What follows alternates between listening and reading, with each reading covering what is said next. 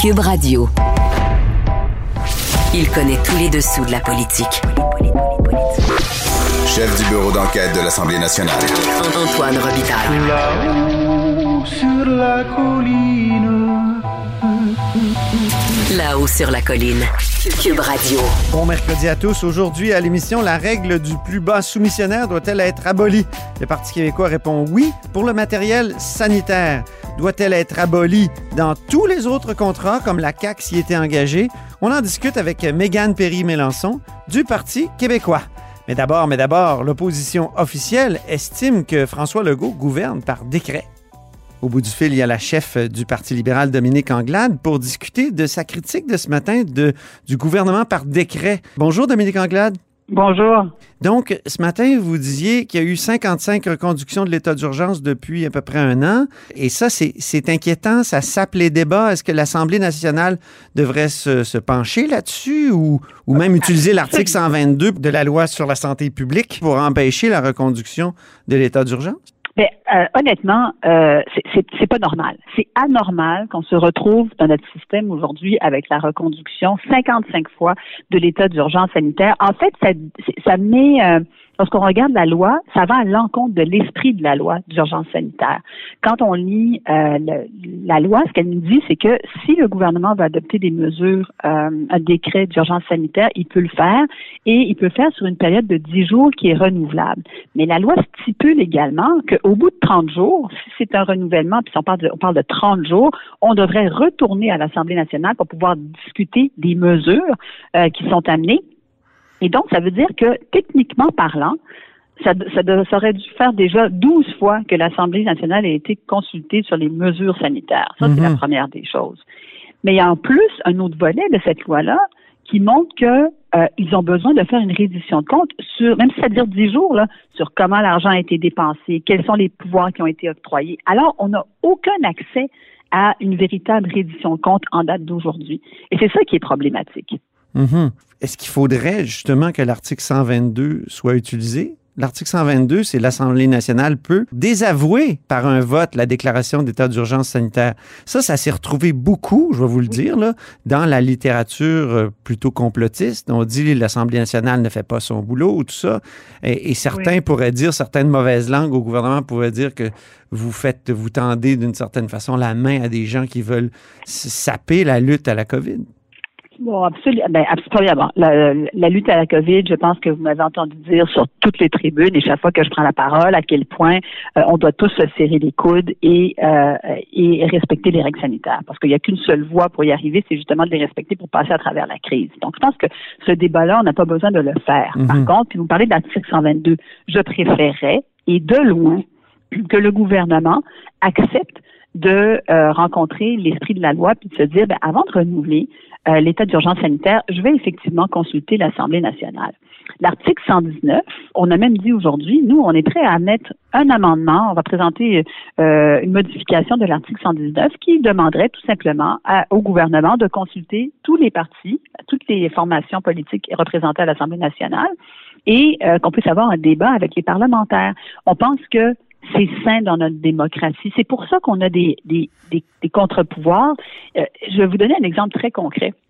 Il y a eu euh, pour la CEPAC euh, un contrat de gré à gré qui a été donné pour la Gravelle. Est-ce qu'on peut me dire c'est quoi le rapport entre ce contrat-là et l'urgence sanitaire? Pourtant, ils sont capables de passer des contrats gré à gré parce qu'il existe. C'est pas. Est-ce que c'est aussi clair que ça, Dominique Anglade, que, que le contrat pour le gravier à la CEPAC était vraiment lié à l'urgence sanitaire?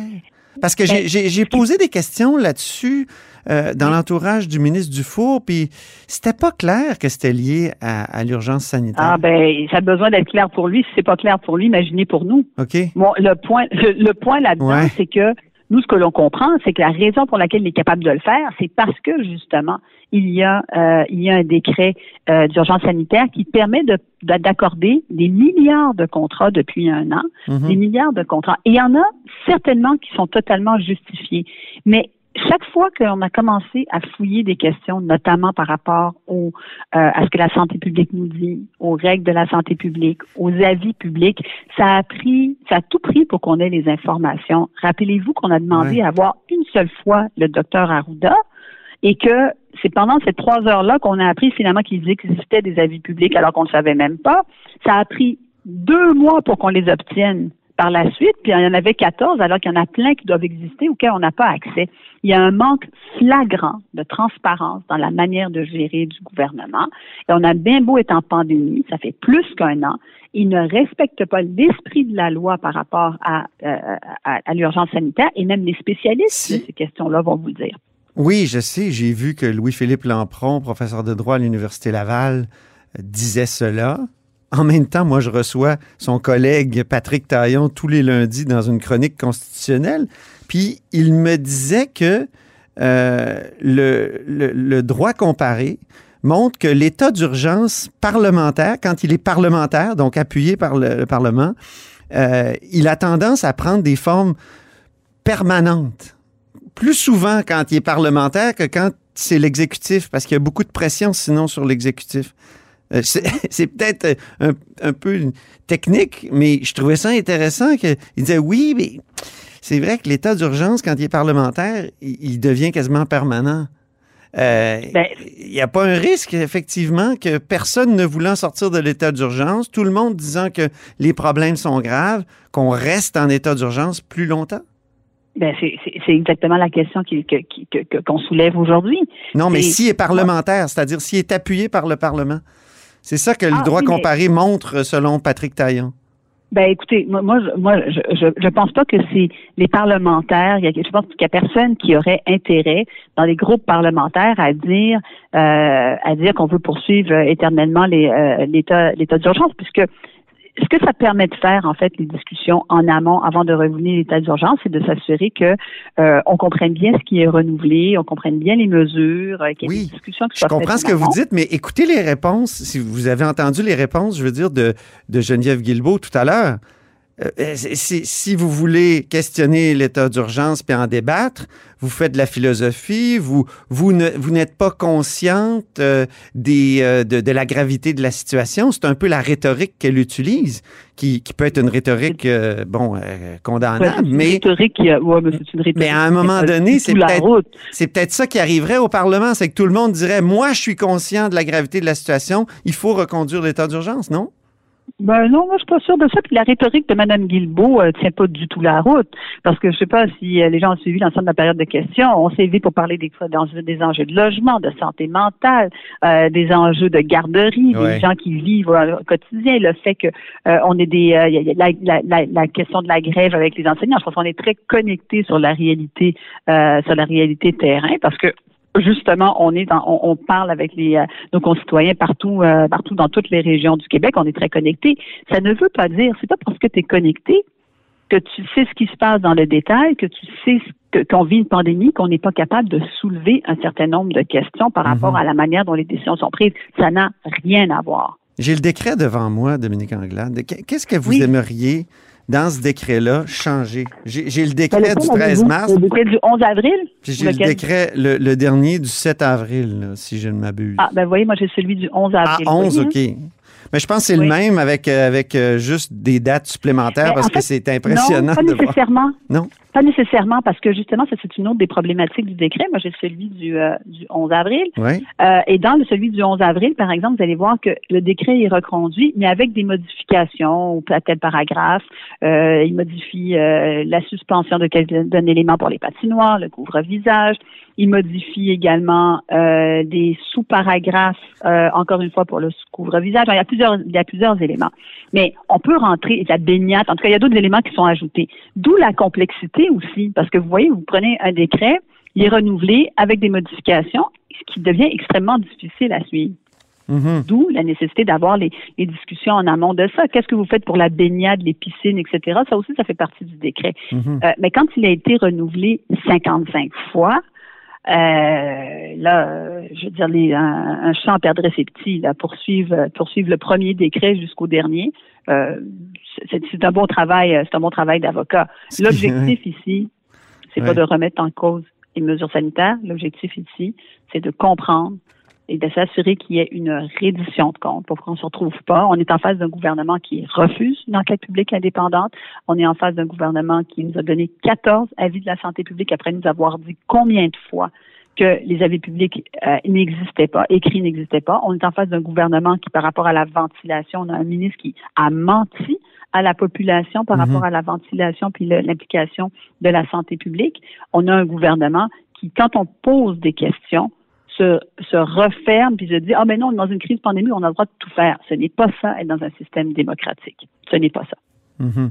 Vous voudriez qu'il y, ait- comme un gouvernement d'unité nationale ou euh, de- un gouvernement d'exception où justement il y aurait, euh, il y aurait des représentants des, des oppositions? Je veux un gouvernement qui réponde aux questions, qui réponde à la reddition de comptes. Je veux un gouvernement qui soit capable d'expliquer à la population pourquoi il prend telle décision et faire une reddition de comptes par la suite. On ne peut pas, on est en démocratie. Moi, je- ça vous souhaite pas, vous, Monsieur Robitaille, de savoir que euh, on gouverne par décret, puis que de semaine en semaine, on renouvelle le décret d'urgence sanitaire, puis que on n'ait pas le droit de poser des questions quand on demande une reddition de comptes. Euh, ça, c'est la croix et la bannière pour obtenir de l'information que vous n'aviez pas accès à vos avis de la santé publique euh, de manière séparée, qu'il y a des points de presse qui soient faits avec la santé publique et le premier ministre. On ne sait pas quelles sont les décisions qui sont davantage politiques versus les décisions qui sont davantage scientifiques. Ça vous inquiète pas? Moi, je pense que ce sont des questions qui sont absolument légitimes. Ben oui. On a le droit de soulever. Non, non, c'est certain que, que c'est légitime. Dans euh, le décret, on dit euh, que ça habilite euh, donc euh, le gouvernement de prendre l'une des mesures prévues au paragraphe 1 à 8 du premier alinéa de l'article 123. Puis Quand on va voir l'article 123, le- le- c'est le l'alinéa 1, c'est ordonner la vaccination obligatoire de toute la population. Seriez-vous d'accord avec une vaccination obligatoire? On n'est pas allé, euh, on n'est pas allé là. On vit dans une société, euh, on vit dans une société de droit. Par contre, j'encourage, j'encourage tout le monde euh, à aller se faire, à aller se faire vacciner. Je pense que la vaccination historiquement a apporté un énorme résultat positif pour notre société. D'ailleurs, je pense que c'est cet énorme résultat qui fait en sorte que les gens déconsidèrent la vaccination parce qu'on ne se rend même plus compte de l'effet positif que ça a eu sur sur la santé de nos populations. Euh, Mm. Alors aller à, à l'obligation, c'est aller loin. Êtes-vous tanné de l'équipe B du mercredi? C'est pas le premier ministre qui répond à vos questions, c'est Mme Guilbeault. C'est peut-être méchant d'appeler ça ou, ou narquois d'appeler ça l'équipe B, là, mais vous comprenez ce que Ben, je veux dire? Ouais, ben, je- premièrement, je les trouve euh, ben, ben, euh, inutilement agressifs, là, vraiment inutilement agressifs. Quand ils n'ont pas de réponse, ils passent, euh, ils, ils- ils passent à l'attaque, ce qui n'est pas nécessaire parce que je pense qu'il y a une manière, euh, il y a une manière de, de, de faire le débat qui peut être beaucoup plus constructive. Euh, et puis, euh, mais je pense que ce serait bien qu'on ait le premier ministre qui soit là à chaque période de questions pour répondre aux questions. Mais bon, on est dans la dans la situation dans laquelle on se trouve. Ils ont choisi de faire les choses différemment. Euh, mais nous, on est là chaque chaque jour pour poser nos questions. Très bien. Merci beaucoup, Dominique Anglade, Ben, merci beaucoup. Au plaisir. chef du Parti libéral. Antoine Robitaille.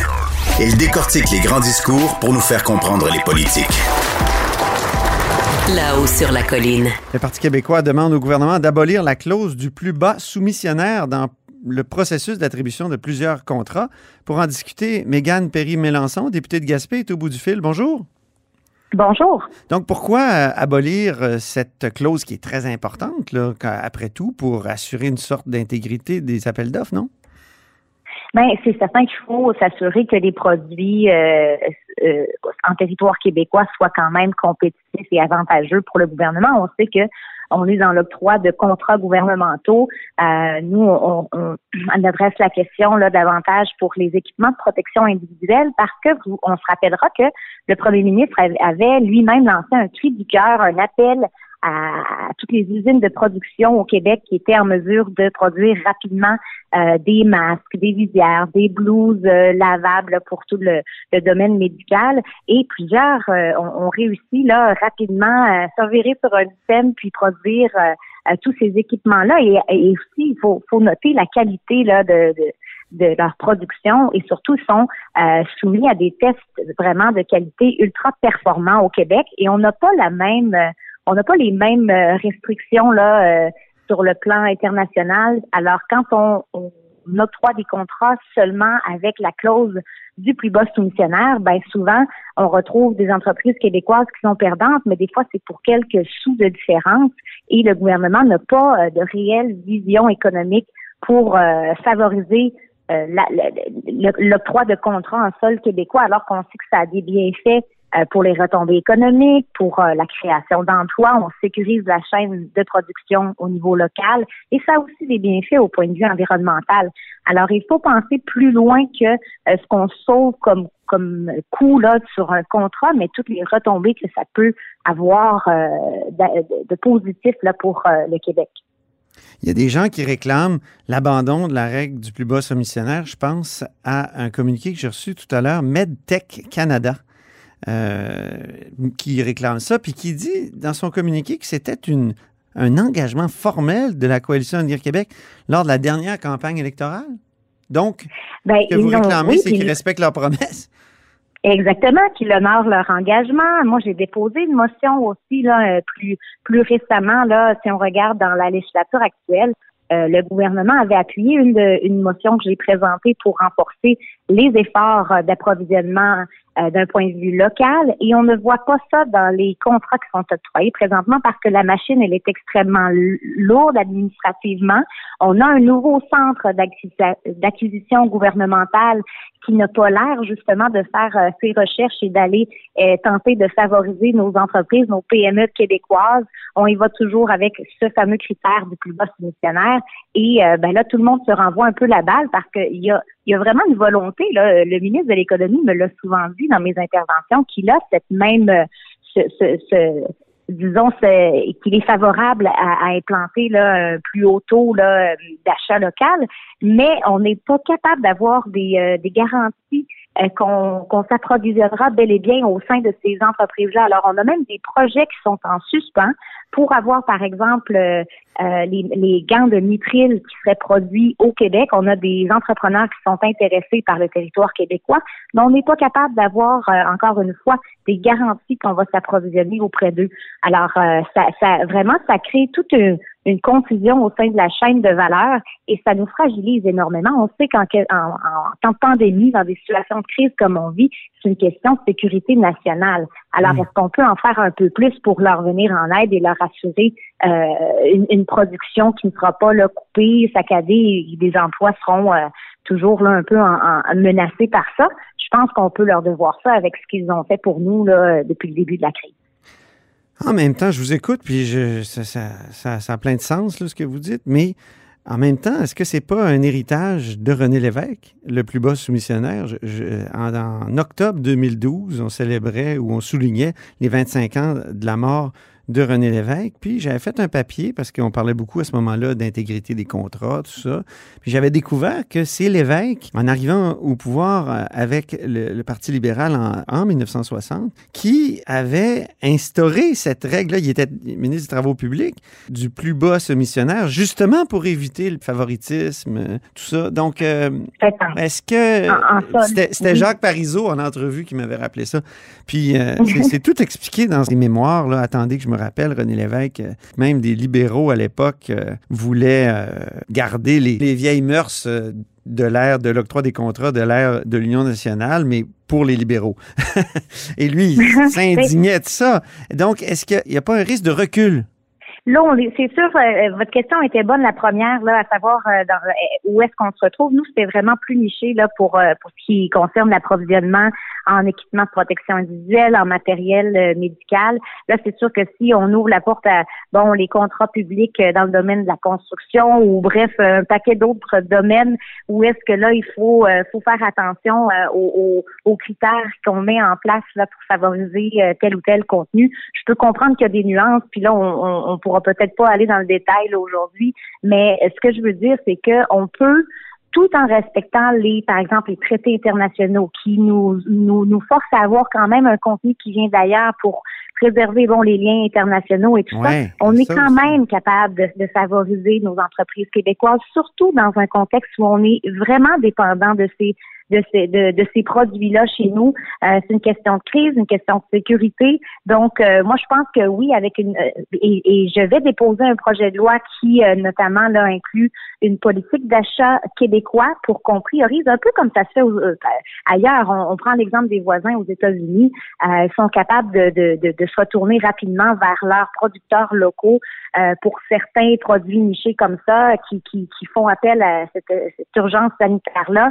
Euh, je pense qu'on est capable de le faire tout en respectant nos voisins internationaux, puis euh, euh les, les, les, liens qui, qui, sont déjà là dans, dans les accords qu'on retrouve. Donc, c'est une question de volonté. Puis, puis, Mais elle a été ben, critiquée, la règle du plus bas missionnaire. Ça, ça je, je, je, le nie pas. Elle a été critiquée même devant la commission Charbonneau. Ben, mais on peut garder le critère, euh, c'est pas nécessairement une abolition comme telle, mais plutôt d'avoir une grille une, qui ait une espèce de pondération avec des critères qui tiennent compte des avantages sociaux et environnementaux. Alors, la proximité des produits au Québec qui sont, euh, qui sont fabriqués ici, ça, euh, ça évite d'avoir des déplacements euh, d'un continent à l'autre. Alors, euh, c'est une question de réduction des, des, des, gaz à effet de serre. Il y a plusieurs critères, notamment la qualité, l'emploi ici au Québec, qu'il faut aussi tenir compte dans l'attribution des contrats. Alors, je ne dis pas qu'il faut pas qu'il faut faire fi complètement du prix, mais le gouvernement, dont le ministre de l'économie m'a dit, dans certains domaines, euh, on serait on serait prêt à, à, à payer 20, 30, 40 fois plus cher que sur les marchés étrangers, mais on ne le voit pas dans les actions du gouvernement. on est au stade des bonnes intentions encore aujourd'hui. OK. On, on serait prêt pour avoir des produits locaux, comme vous dites, on serait prêt à payer plus cher. Mais est-ce qu'on serait prêt à payer plus cher aussi pour de la qualité? Parce que ce qui était dénoncé dans la règle du plus bas soumissionnaire, si je, le rappelle, je pense à la commission Charbonneau, c'est que, ou à la mm-hmm. commission Johnson aussi, c'est que c'était pas, c'est, la commission Johnson, je le rappelle, c'était sur le, le, fameux viaduc de la Concorde, l'effondrement. C'est mm-hmm. que pour avoir de la qualité aussi, on pourrait se débarrasser du plus bas soumissionnaire de cette règle-là, pour être sûr d'avoir de la qualité. Est-ce que ben, ça, ça serait... Certainement, parce que là, en plus, on parle de la protection euh, de la santé des Québécois ici. Il y a plusieurs commandes qu'on a reçues euh, de masques, notamment là, à fenêtre. Je me rappelle, on a priorisé une, une, entreprise chinoise et là, ils sont arrivés non conformes toute la toute la commande était finalement euh, non conforme. Il a fallu la mettre de côté et euh, c'était des masques qui étaient destinés à tous nos nos centres de la petite enfance. Et euh, il y a eu un retard majeur dans l'attribution des masques. Euh, la distribution parce qu'on a euh, on a préféré y aller au plus bas soumissionnaire et que malheureusement ben ça, ça amène des fois des mauvaises surprises aussi. Il y a eu plusieurs commandes sont arrivées contaminées. Il a fallu euh, payer des, des, des, coûts additionnels pour décontaminer. Donc c'est des frais qui sont pas tenus en considération dans l'octroi des contrats, mais c'est arrivé souvent qu'on a perdu des, des, des, sous importants là dans, dans des commandes qui sont venues de l'étranger. Alors il y a aussi ça aussi qu'il faut qu'il faut prendre en considération. ça nous permettrait peut-être de nous, de nous affranchir euh, d'une certaine euh, dépendance à l'égard du manufacturier chinois? Ben tout à fait. Je pense que là, euh, cette crise-là aussi nous a permis de, de, de, de, voir un peu euh, dans certaines conditions là, dans lesquelles travaillent ces, ces gens-là dans certaines usines. Je veux pas pointer du doigt aucun pays comme tel, mais ce que je veux dire, c'est qu'ici, on est sûr de la qualité des produits, on est sûr qu'ils ont été testés avant d'être mis sur le marché et que ce sont des gens avec une certaine expertise qui n'est pas toujours fait automatiquement quand on, on, on va s'approvisionner sur le marché international. Alors voilà. dans un monde où il y a beaucoup de, de de commerce numérique, est-ce que ça ne sera pas facile de contourner toutes ces règles-là? Pour, pour les euh, particuliers, même pour l'État, s'il y, a urgence? Ben, c'est un peu ça qu'on essaie de mettre au jeu. là. C'est tous des questionnements tout à fait légitimes. Euh, est-ce que ce serait facile de contourner ça? Ben, je, pense qu'il faut au moins tenter une meilleure application des autres critères parce que le gouvernement l'a dit, on peut on peut euh, prioriser la qualité des produits euh, au, détriment du, prix. Euh, alors pourquoi on ne le fait pas plus systématiquement? C'est là que je, tente d'avoir des réponses du gouvernement et que je suis encore sur ma fin. Ça fait déjà plusieurs semaines qu'on que je le questionne à ce sujet-là. Vous êtes député de Gaspé. Parlons de la Gaspésie en terminant. Euh, là, Air Canada a reçu de l'aide du gouvernement fédéral, mais euh, il n'y avait pas suspendu ses vols pour, sur la Gaspésie. Donc, euh, Oui. qu'est-ce que vous, qu'est-ce que ça dit ça pour les régions, ce- cette entente-là? Est-ce que il y a, il y a des, il y a des conditions là, pour euh, envoyer des avions un peu partout euh, dans les régions?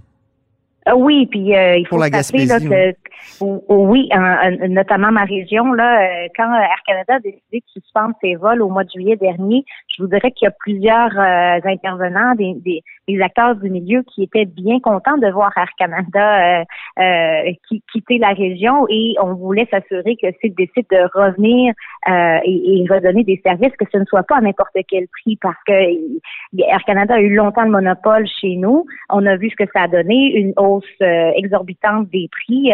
C'est même plus cher que d'aller en Europe pour un aller-retour vers Montréal, vers Québec. Alors euh, là, on a d'autres compagnies régionales qui euh, essaient enfin de s'implanter chez nous. Alors nous, c'est sûr que dans l'entente euh, entre Ottawa et Air Canada, on voulait s'assurer qu'il y ait ce maintien-là des partenariats avec les compagnies régionales. Alors je pense que euh, on, on- là, c'est sûr qu'il va falloir que Québec aussi se mette de la partie. Oui, voilà, il y avait un comité euh, qui avait été créé par le ministre Bonardel. tout à fait. Exactement. Donc, euh, un comité d'intervention là qui a été formé d'urgence euh, euh, pour essayer de trouver les meilleures solutions possibles et, d'offrir le meilleur service aux gens des régions. Là, euh, ce qui ressort beaucoup, c'est dans les propositions qu'il y ait un- une espèce de pacte de non-concurrence euh, que Air Canada, je pense même que le ministre Bonardel euh, l'avait suggéré, ben, suggéré ou, ou essayé de, de l'instaurer auprès d'Air Canada. Euh, donc, ça allait déjà dans ces orientations-là, c'est-à-dire que nous, ce qu'on veut en région, c'est qu'il y ait une concurrence saine, qu'il y ait plusieurs transporteurs qui décident de s'implanter. Et pour nous, c'est sûr que ça aura un effet positif sur le prix que les consommateurs vont payer pour aller dans les Mhm. régions, euh, pour aller dans les autres euh, destinations. Alors nous, ce qu'on était content, c'est de voir que là, ben la compagnie Air Canada a, quand même euh, des responsabilités de- d'assurer un, un transit euh, harmonieux là, avec les Mhm. vols euh, à l'international. Donc, si ça, on est capable d'avoir nos compagnies plus régionales qui desservent nos régions et que Air Canada soit quand même là pour pour pour pour appuyer tout ça, ben je pense que là on a quelque chose qui ressemblerait aux, aux besoins et aux réalités de la région. Comment vous déplacez-vous, vous, entre Québec et Gaspé? Euh, la majorité du temps en avion. Là, c'est sûr qu'avec la crise, euh, il y, a, y a eu un, un- un changement dans les horaires, moins de vols, donc ça crée quand même une certaine logistique. Alors, des fois, c'est la voiture qui dépanne dans ces conditions-là, mais on est plusieurs élus, euh, peut-être moins à l'Assemblée nationale, on est euh, plus rare là, dans mon cas, mais aussi euh, à Ottawa, je sais que plusieurs se, se déplacent en, en avion. Alors, il faut, et puis les gens de la région, c'est souvent aussi pour des, euh, des raisons médicales, Ben oui. des raisons importantes. Alors, Ça doit être long en- en une auto? offre diversifiée. Quand C'est vous très long. Euh, en autobus aussi. Donc, à Orléans aussi, on a eu une saga là, euh, Ben oui. pour s'assurer qu'ils maintiennent leur service chez nous. C'est pas encore tout à fait réglé, mais le gouvernement a, a quand même eu euh, euh, une, une- un- une attention là, dans son budget qui a été déposé. Alors, on, on espère que ça va euh, euh, assurer le maintien du service. Mais on est toujours en train de se battre pour nos, euh, nos transports en Ben commun. oui. Là, c'est une bataille de longue date et même qu'il y aura eu un, un recul important dans les dernières années. Donc, on essaie de, de, de rattraper ça. Moi, ma proposition, c'est qu'on laisse faire le troisième lien puis qu'on construise un, qu'on construise un train Ah, pour ben, la ça, je suis Gaspésie. contente de l'entendre. Un train pour la Je suis Gaspésie. bien contente. Hein? Oui, ben un mieux. train, parce que là, À 10 euh, milliards, crime, on est- on serait capable. Ben, certainement. Puis là, c'est ça, c'est que ça tarde, là, les, les projections pour le train, le retour du train sera en 2026. Ça fait des années, même aussi sous le gouvernement libéral, qu'on essaie de, de ravoir notre train. Euh, c'est très, très long, là, les- tous les travaux, les analyses qu'ils ont à faire au point de vue environnemental. Bon, c'est sûr qu'il y, y a besoin d'amour, là, le, le rail, mais on pense que ça peut se faire euh, de façon accélérée, puis ça aussi, ça fait partie de nos demandes. Merci beaucoup, Mégane Perry-Melançon, Ça me fait grand plaisir. Merci. députée de Gaspé du Parti québécois, porte-parole du troisième groupe d'opposition en matière d'économie et de relance. Et c'est tout pour La Haut sur la Colline en ce mercredi. Ben, merci d'avoir été des nôtres et n'hésitez surtout pas à diffuser vos segments préférés sur vos réseaux. Et je vous dis à demain. Grand philosophe, poète dans l'âme, la politique pour lui est comme un grand roman d'amour. Vous écoutez Antoine Robitaille. Là-haut sur la colline.